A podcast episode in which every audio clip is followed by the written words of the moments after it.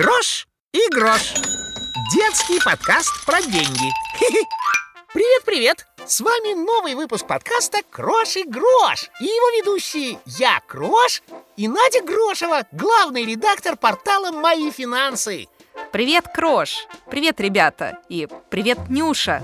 Всем приветики! Я тут узнала, что вы интересную тему будете обсуждать И пришла послушать Да, Нюша, тема у нас сегодня и правда интересная Мы узнаем, что такое кредит О, а я знаю, что это Это когда тебе нужны деньги, и ты их берешь в долг у банка Совершенно верно, Крош Кредит – это деньги, которые можно взять у банка на определенное время.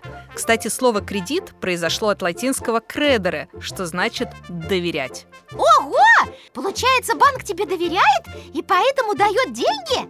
Удобненько Да, но есть важное условие. Эти деньги надо обязательно вернуть. И обязательно вовремя, через месяц, год или так, как вы договорились с банком. Ага, Значит, если у меня сейчас нет денег на одно модное платьице, а мне оно очень-очень нужно, я могу взять кредит в банке, да? Можно, но это не очень хорошая идея. Это почему это? Ну смотри, ты возьмешь деньги в кредит на новое платье и носить его будешь, ну, допустим, месяц. А кредит за него надо будет выплачивать два месяца или даже четыре.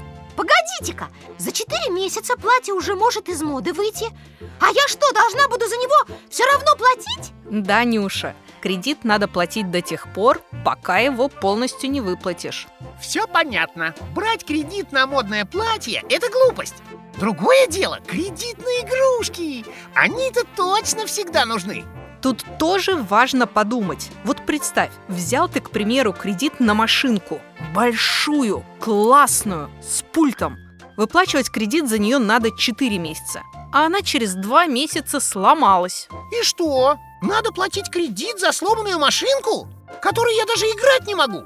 Конечно. Банк же дал тебе деньги в долг, и ты обязан ему эти деньги вернуть, независимо от обстоятельств. Я поняла!